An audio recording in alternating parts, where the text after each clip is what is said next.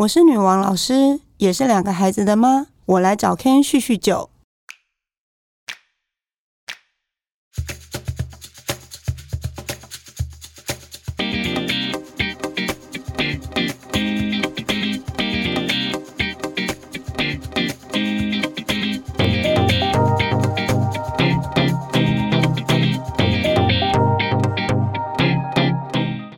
欢迎收听《谁来叙叙旧》，我是阿 Ken。九月二十八号是台湾的一个特别节日，通常呢会在孔庙有八一五的祝贺活动，那就是教师节。国小阶段呢，还记得自己曾经在作文簿上有写下未来想要当什么样的职业的印象吗？阿 Ken 小时候的梦想就是当老师，可能觉得改作业或者用笔写下九十八分的时候，觉得很帅之类的吧。目前呢，呃，自己工作离当老师最近的工作内容，大概就是担任。任在职进修的课程规划师，从课程的概念生成到邀请老师与老师讨论提案，呃，招生跟课到协助老师或者协助学生到结案过程中，虽然很繁琐，有时候也很心烦，但是开课是有周期性的，所以有多了一些喘息时间。然而，今天要来的来宾。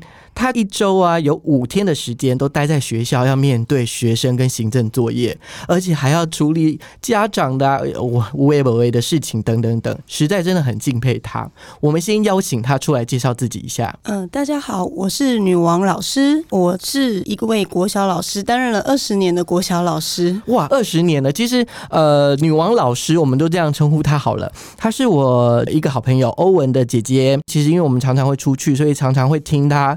呃，讲一些有关于他在国小的事情，所以这一次就很荣幸在九月二十八号这一天啊，邀请他来一起叙叙旧。那我也在这边祝女王老师教师节快乐。教师节快乐的话，如果是小朋友平常都很快乐，那每一天都会是教师节。对你来说，每一天都是教师节。对。那在这边呢，呃，我也想问一下大家，就是呃。呃，大家有庆祝教师节的这样的经验吗？像阿 Ken，我可以分享一下。我记得真的有在做这样的事情的时候，大概也是最近这几年会做的方式，就是我会写信给我的就是硕班的指导教授。信的内容大概就是简简单的诉说我最近的日常生活样貌跟日常状况，然后给老师。然后某种程度，我觉得这是一种跟老师之间的连接。然后从日常生活的状态，那老师也会回信说。就大概说明一下他自己的状况，感觉上这样的感觉对我来说是非常有那个教师节，而且就是师生之间的关系。那我想问一下女王老师，你以前有曾经做过就是呃在教师节祝贺老师的方式吗？国小国中基本上已经太过遥远了。比较印象深刻的是高中的时候，因为高中已经进入了青春期，那要想要对老师表达感谢的话，其实嗯，已经比较不是一种仪式性或者是规矩性的。我们通常都是恶搞老师比较多。哈，到底要怎么恶搞呢？我想听听看，真的有点有趣哎。呃，我们大概做过两件事，嗯，然后其中一件就是说，呃，当天中午的时候，然后我们在老师上课来之前，我们就跟老师说，某一位同学他人不舒服，所以他必须要趴在桌上，嗯，然后大概。课程进行大概十分钟左右，那位同学突然就吐了啊！但是吐的是八宝粥哦，对，然后就当场吓了老师一跳。嗯，对，然后老师就很慌张的要处理，叫我们请我妈处理。在这个时候，我们就祝他教师节快乐。啊，那老师有生气吗？还是那个当时老师的表情大概是怎样？嗯，老师那时候觉得我们怎么会？呃，用这样的方式在帮他庆祝，但是他也知道说，其实高中生你要就是规规矩矩跟老师说教师节快乐，那是一件非常别扭的事情。嗯，对，所以他对于这种方式，他也觉得可以接受。对，另外一件就是。呃，我们是男女分班，是对，然后我们就跟男生班讨论好，我们就交换教室。哦，对，然后当场老师也是吓了一跳，对对对，一定的嘛，就想哎，奇怪，怎么长得完全不一样？对，但是老师也知道我们其实就是用这种方式在庆祝。对，那后来进了大学之后，其实自己当了老师，当然感念老师，嗯，国中国小那时候老师的嗯栽培，或者是老师的付出，但是。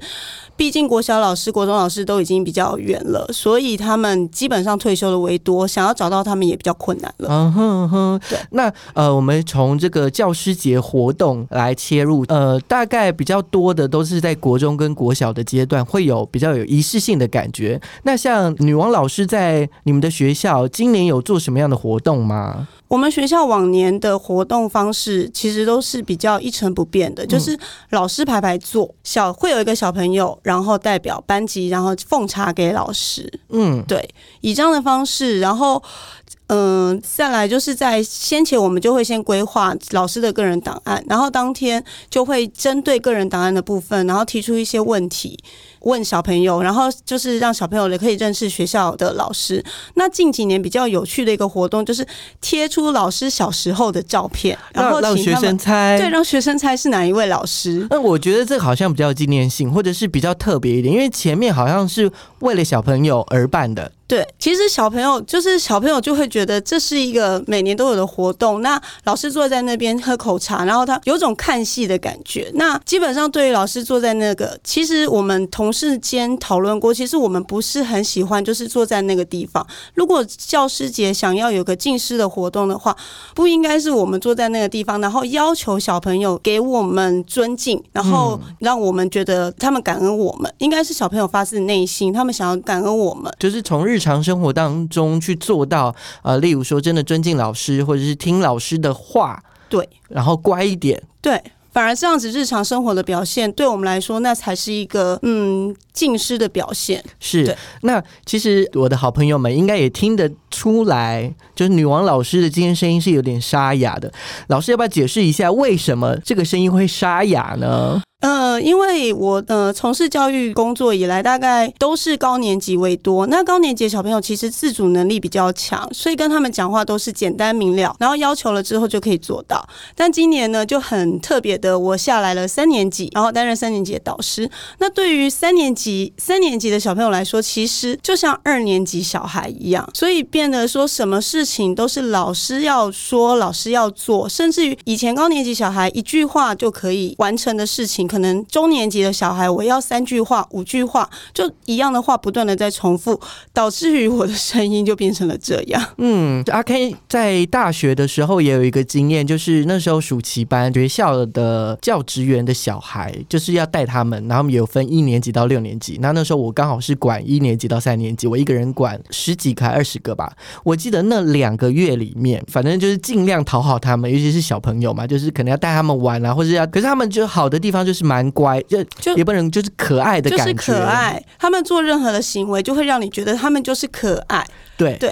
但是两个月之后，我就觉得，如果再让我再带，我真的就没辙了，真的是就不知道用什么方法。像老师，呃，女王老师，你都是呃，你好，我先问一个问题好了，呃，一年级到六年级的学生，对你来说，你觉得最好带的是哪些年级？然后最难带的是哪些年级？以我现在来说，我觉得。嗯，这样子其实不够客观，因为我长期在带高年级，所以高年级带的日常常规部分，就是你一句话他们懂，然后他们会自己去完成所有的事情。可是带他们的累的点是，你要带心。只要你带到他们的心，其实接下来你想做些什么事情，或者是在班级当中你要推行一些什么活动，那都是非常容易的。只要你可以带到他们的心。可是对于中年级来说，其实一到六年级老师来统计来说，中年级是全校最好带的，因为他们没有一二年级的什么都不懂，但也没有高年级的叛逆。嗯，对，所以我才会说是我以以我个人，因为我已经习惯那样的模式，所以当我到三年级的时候，我无法接受，我每天还是要像对待一二年级一样帮他们。做好很多的东西，呃，分享一个有趣的。那一天有一个家长来找我，是他就说：“老师，听说，呃，我那天看我们家的小朋友写日记，他写说他扫地。我说对，他的工作是扫地，然后他现在在外面扫地。他就说：我可以来看一下吗？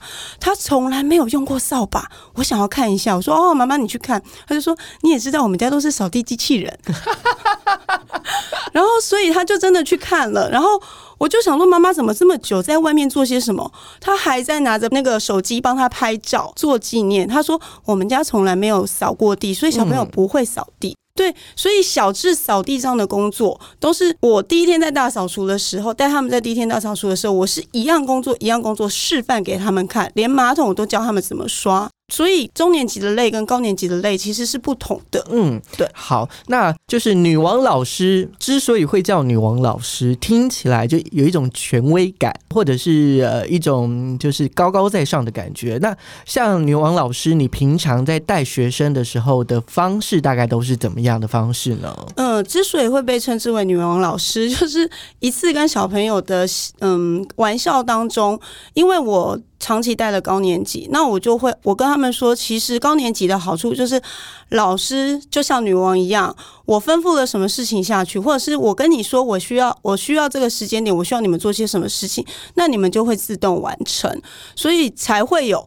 女王的这个称号出来，呃，所以平常呃，女王老师跟学生之间的交流方式，还是就是有点像我叫他做什么，他做什么，还是说，呃，有一种老师比较亲和的，就是跟学生打成一片的那一种方式。我觉得现在的老师，你必须在这这个之间做一个嗯平衡点，嗯，你不能够像之前这么的权威式，因为现在的小朋友接收的资讯多了，他们不见得会喜欢你这样的权威式去强压着他们，所以嗯，权威式的方式是不行的，那你就必须要就是，其实嗯，以我刚开始教书来说，其实我刚开始是。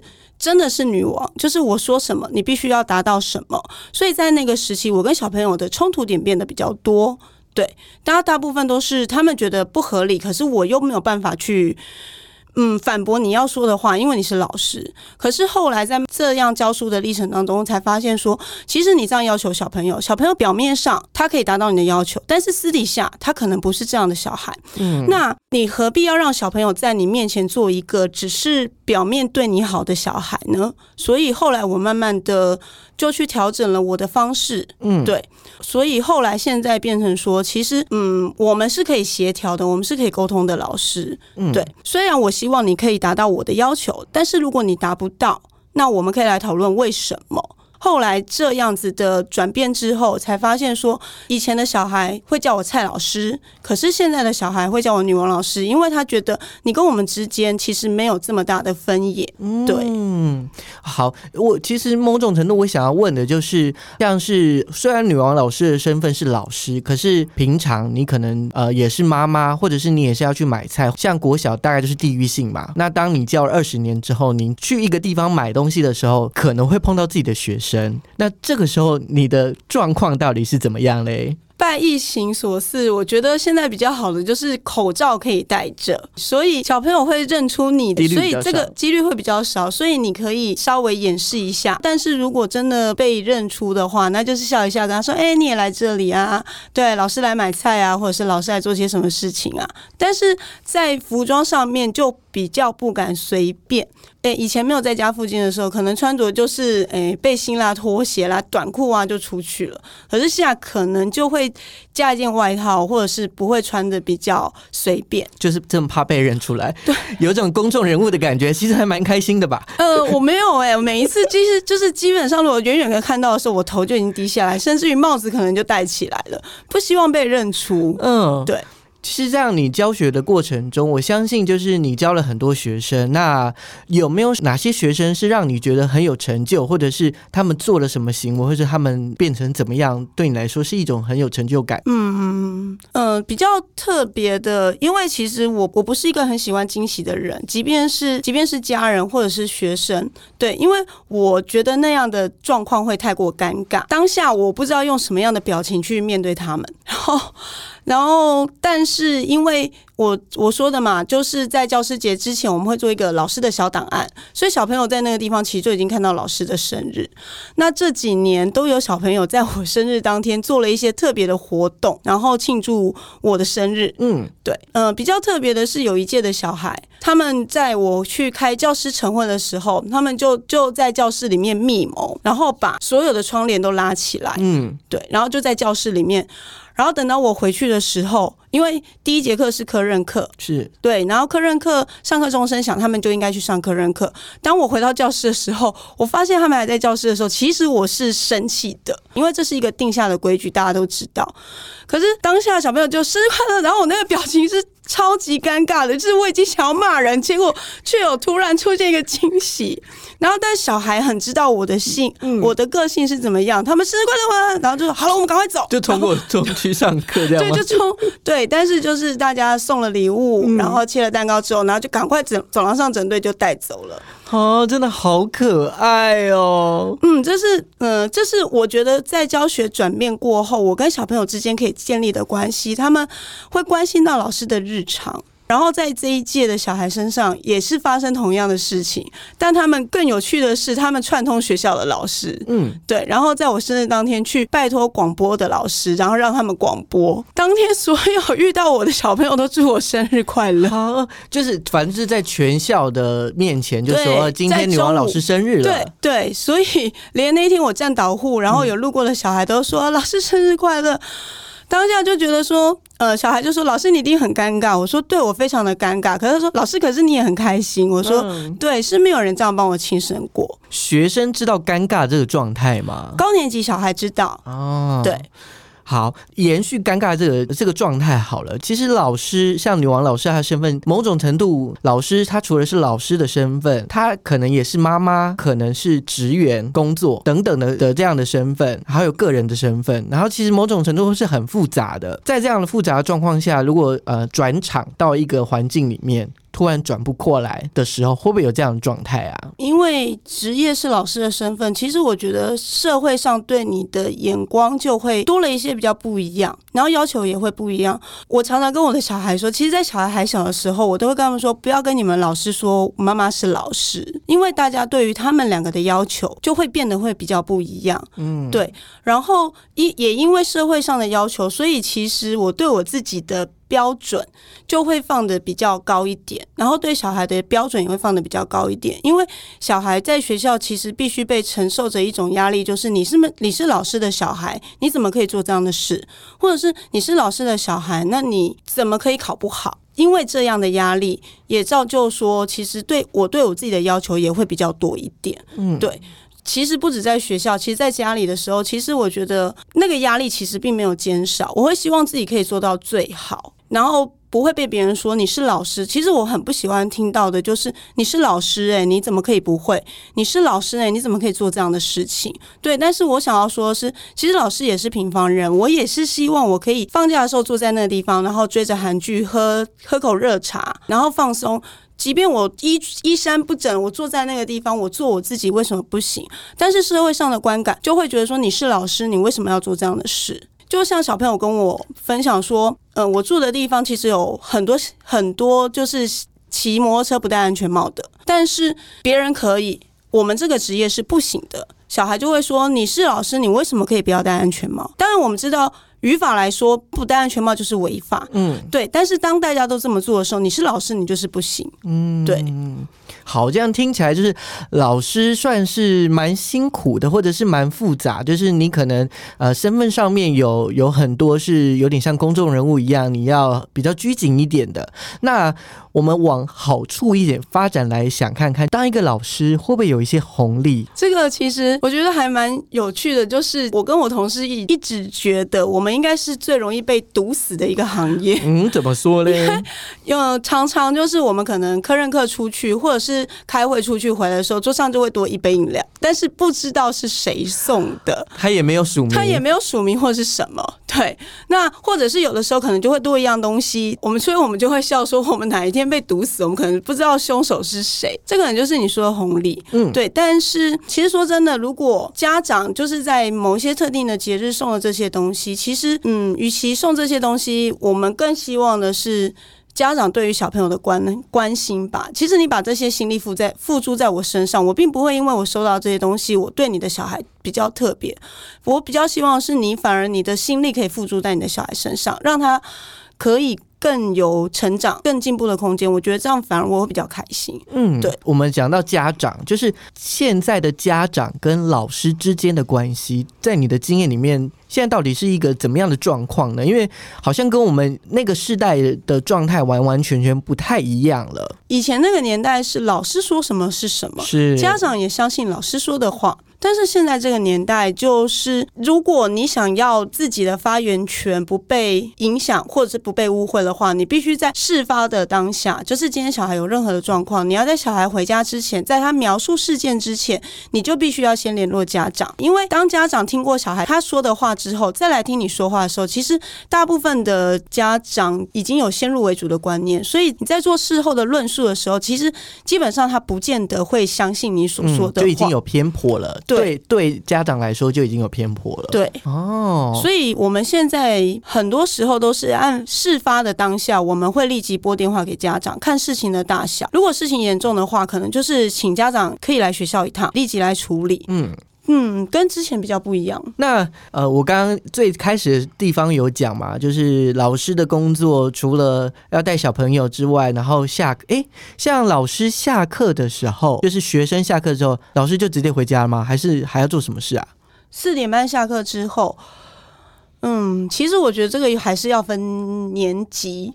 像呃高年级的小孩的时候，其实小孩在学校的小孩在学校的时间，其实你是无法做一些你要呃改功课的事情，所以基本上都是四点过后，然后才能进行改功课。那所以那时候老师的下班时间其实是，而且老师其实没有所谓的下班时间，老师的。呃，自从有了赖的群组之后啊，以前以前我们可以跟家长说，因为跟家人同住，然后也有小孩，所以希望家长联系时间可以维持在九点之前。那九点之后，希望给小孩一个比较安宁的时间。我们就是我们已经要休息了。可是自从有了赖之后，有了班群之后，其实没有所谓的下班时间，就是家长想要什么时间点打电话给你，然后甚至于他想要问问题的话，他其实就是用赖。然后你就必须要回答他。我也曾经遇过说，呃，可能那个时间点我真的觉得太晚了，不适合了，所以我没有回答他。那家长隔天就有维持说，老师都不读，老师都不理会他，是不是对他有所偏见或是什么？啊。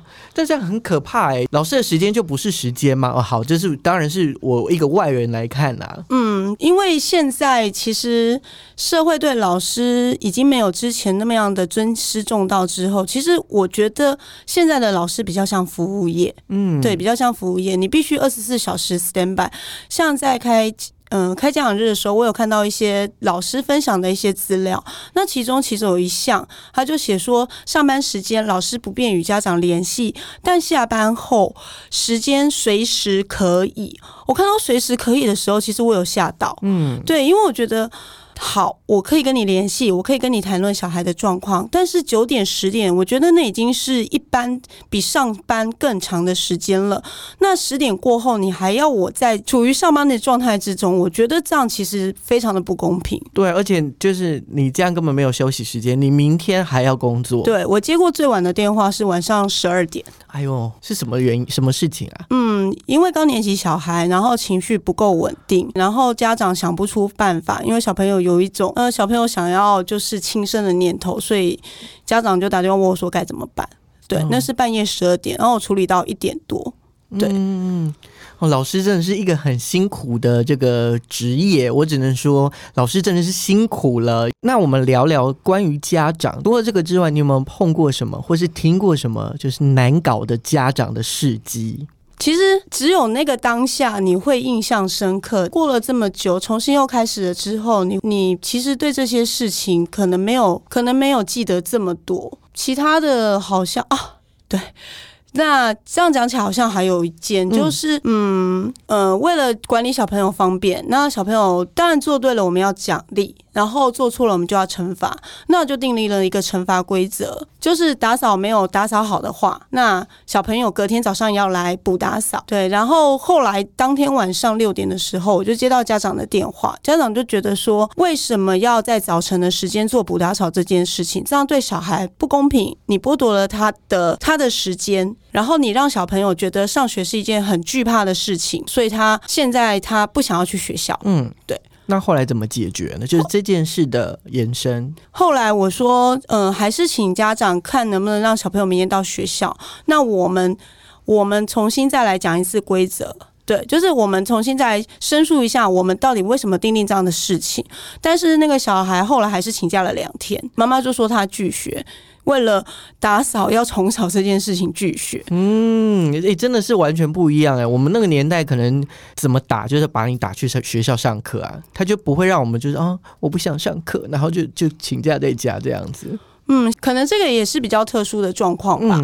对，但是我在想，应该环境上面确实有一些改变了。那我们讲到环境，就是前阵子不是疫情正流行吗？这样对于学呃老师的工作上面是有加剧吗？或者是有什么变化吗？嗯，因为就会要求我们要量体温，然后要喷酒精，所以。以往的导护老师站在路口，然后这一阵子的导护老师就变成说，你进小孩进到学校之后，你就必须要帮他量体温，然后帮他喷酒精。进到教室之后，我们导师的工作也是每节下课，小朋友洗完手就要帮他喷酒精，对，然后中午的时候还要帮他们再量一次额温。小朋友已经吃饱饭了，然后我们大家要再量一次额温。其实工作量是增加的，嗯，可是相对相相对来说，那时候生病的小朋友变少了，这是它的哎附加作用。对，嗯嗯嗯。好，刚刚就是女王老师这样讲了，呃，工作的状况之后呢，我想要问一一个最源头的，就是想问老师，就是为什么你会选择当老师这个职业？等下，你有小抄是不是？是是是，我有小抄。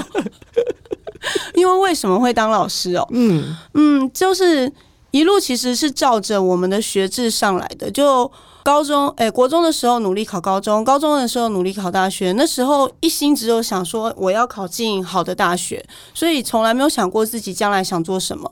我的志愿当老师这件事情，也是当时为了作文而写，所以根本没有想过说自己将来会当老师。后来考了大学之后，成绩刚刚好，就是在师院这个部分。那时候刚好就是师呃师资是开放的，培训培训的机构是开放的，那就觉得说我念了师院，我也不见得一定要当老师嘛。那好，那既然又不想重考，那就去对，那就进了师院念书。所以误打误撞，就一路上就这样子。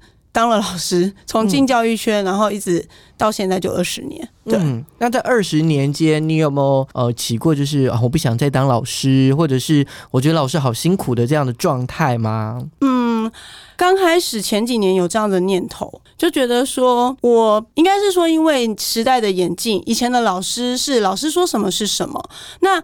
老师说什么，家长你就必须要配合。可是刚开始教书了之后，发现哎，环境是不一样的。我必须要变成，我必须要跟家长沟通，你的孩子发生了些什么事，但你不见得愿意听于我。所以刚开始那时候很受挫的时候，有想说，那何必要自己贬低自己的身份？那时候觉得说，还觉得说老师是一个还蛮崇高的地位的时候，就觉得说，那我为什么要这样子贬低自己的地位？如果与其这样的话，我不如就选择我去一个做一个我想要的职业。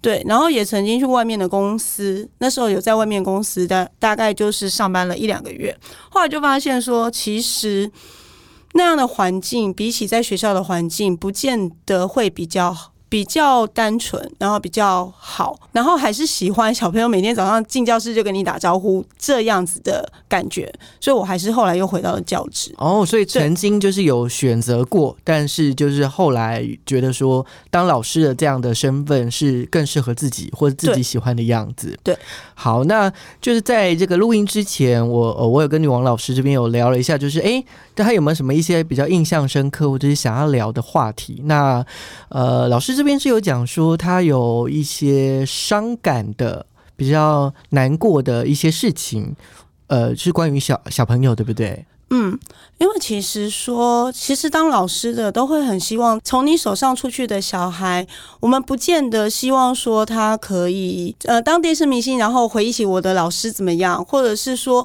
他做了一些什么样的事情，然后就说哎我要感谢我的老师。我觉得这是不必要，只希望小朋友出去之后，从我的手上毕业之后，他可以健健康康的活着就好。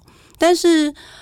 在今年年初的时候，接到一个小朋友的电话，然后就说曾经带过的小孩，哎，不好意思，我哭点很低，因为曾经带过的一个小孩，在一次呃夜呃从学校要回到住家的路上，然后就发生了车祸，然后就就离开了，对，就过世了，对，然后当下就会觉得说，天啊，我曾经。曾经带过的小孩，然后现在他的人生才刚起飞，他才大一，他刚进去，他的人生其实才刚起步而已，他还有一个大好的人生在等着他，然后却这样，他就停止了。那时候当下其实非常的难过。对，所以就觉得说，当老师其实只是希望小朋友，如果你可以健健康康活着，然后做你想要做的事情，我觉得这样子就够了。嗯，对。然后另外一个就是你有说，就是呃，学生就是毕业之后。就吸毒的的事件，对不对？对，这个也是让我，嗯，刚刚那个是很伤感，这个是让我觉得还蛮痛心的一件事情。或者是我想要问的是。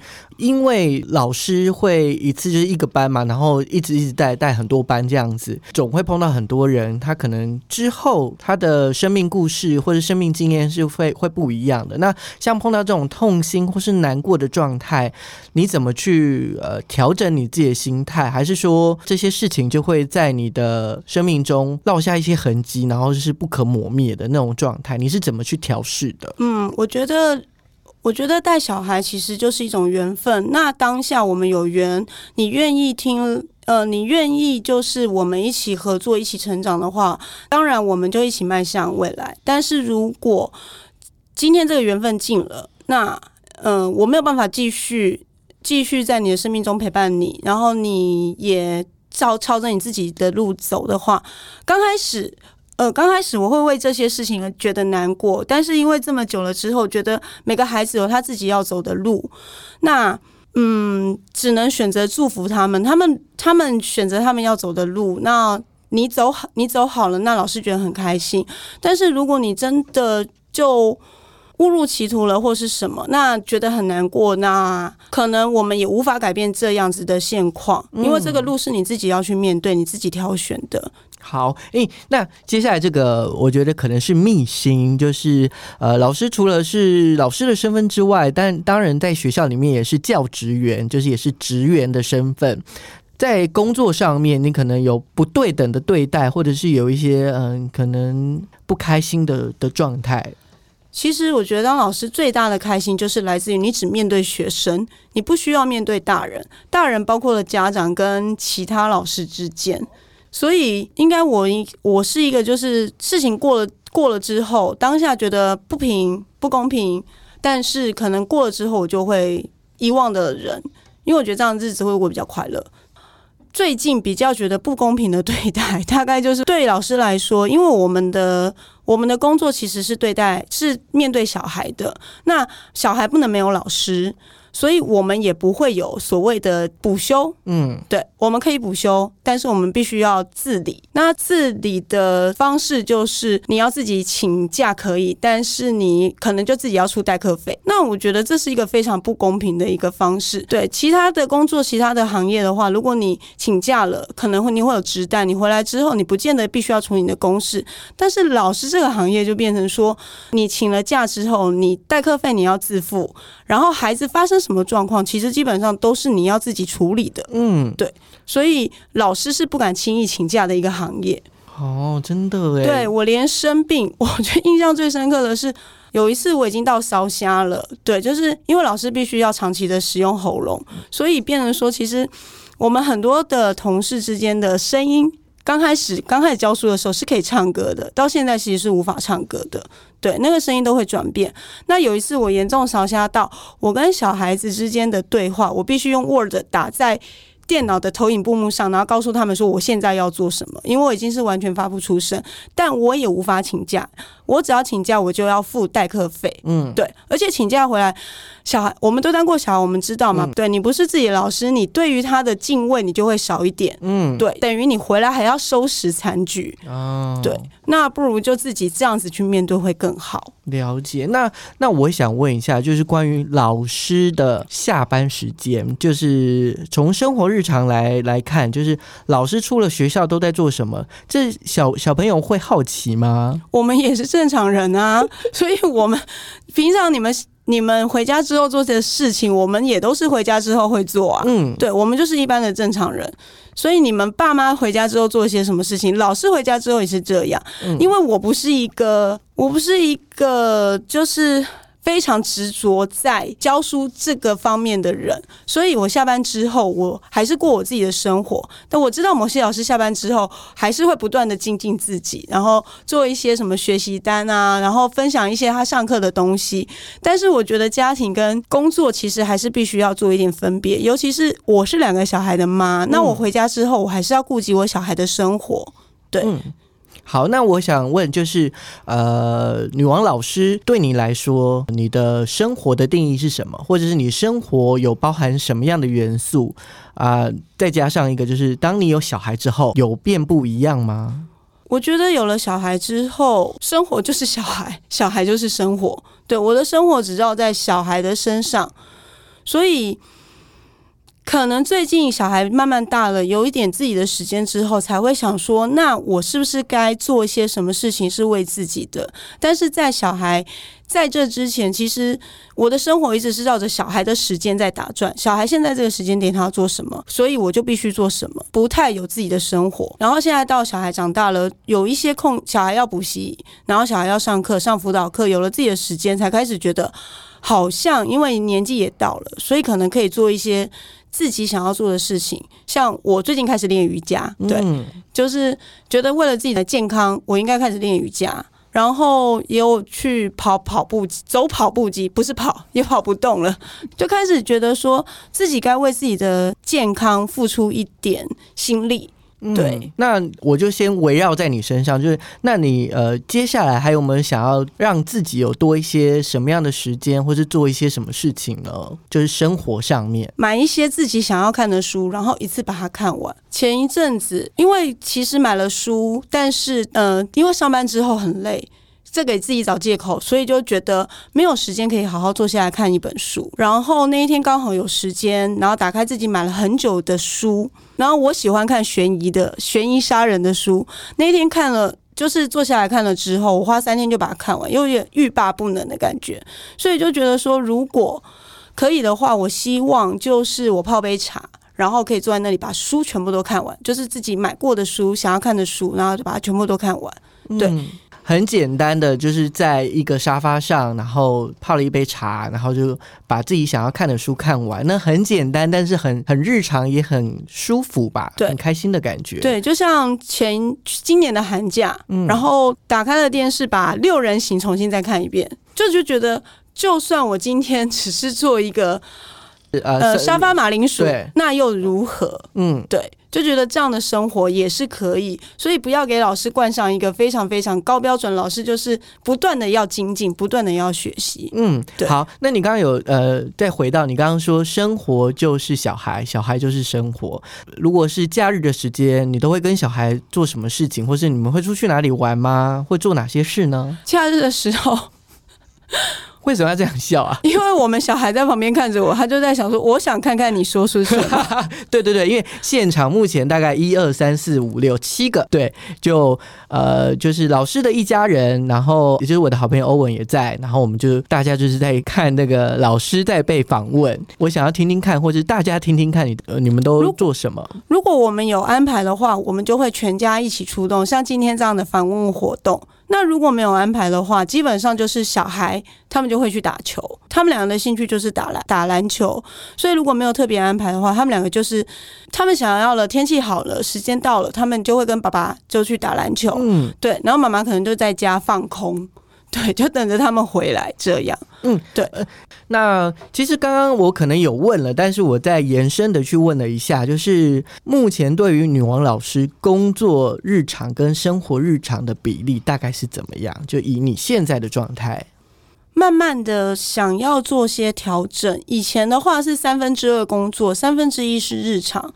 那现在我希望可以调成是三分之一是工作，然后三分之二是日常。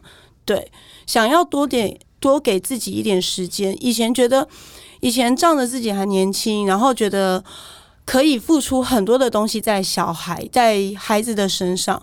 可是后来发现，其实教育的本身在家庭为重。我们老师其实经历过这么多小孩的事件之后，觉得说老师做的再多，毕竟小孩处在的家庭环境的时间比在学校多很多。那我们的付出其实真的有限，所以现在希望就是在学校的时间尽到自己的本分。那回到家的时候，还是希望多可以陪小孩一点。嗯，对。嗯，想要讲说，其实身为老师的小孩其实是辛苦的，因为已经习惯用老师的方式跟小孩讲话，所以回到家之后也会习惯用老师的口气去跟小孩讲话。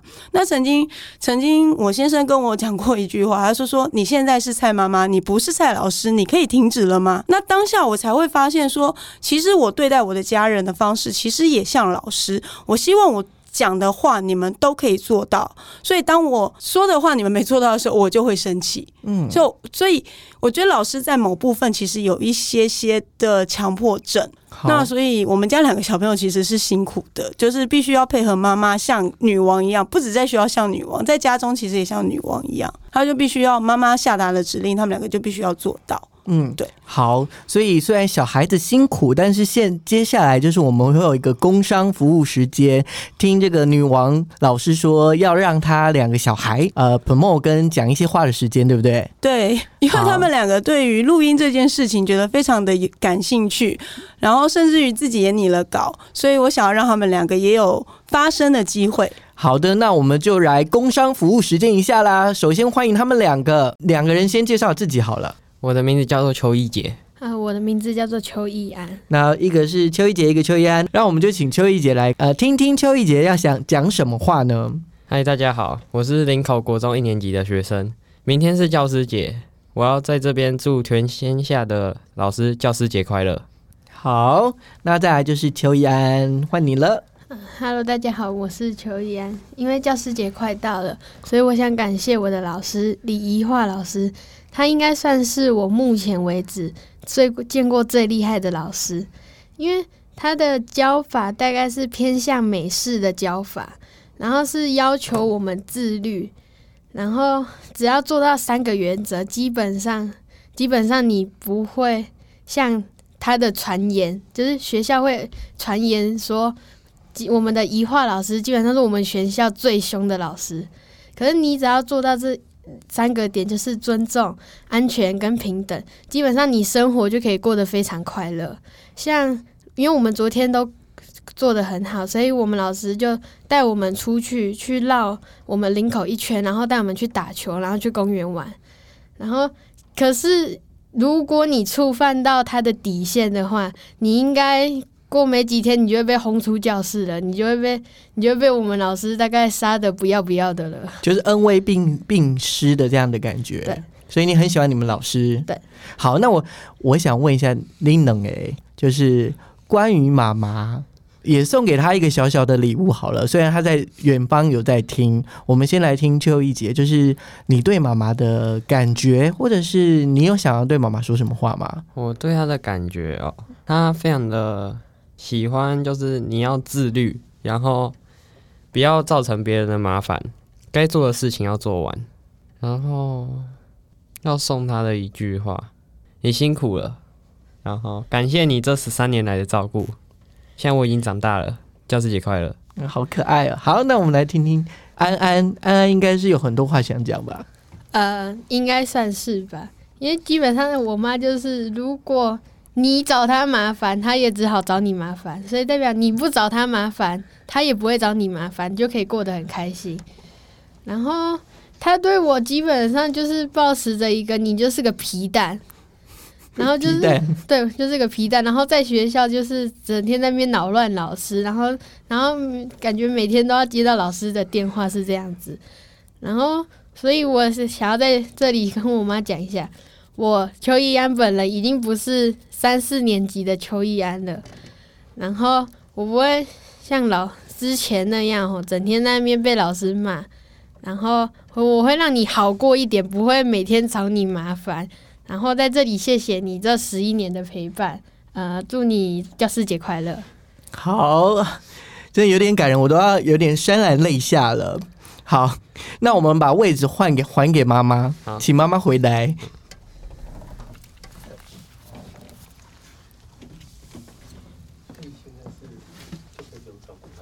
哈哈哈哈哈！我不知道，今天不用照顾他们，的不对？他个。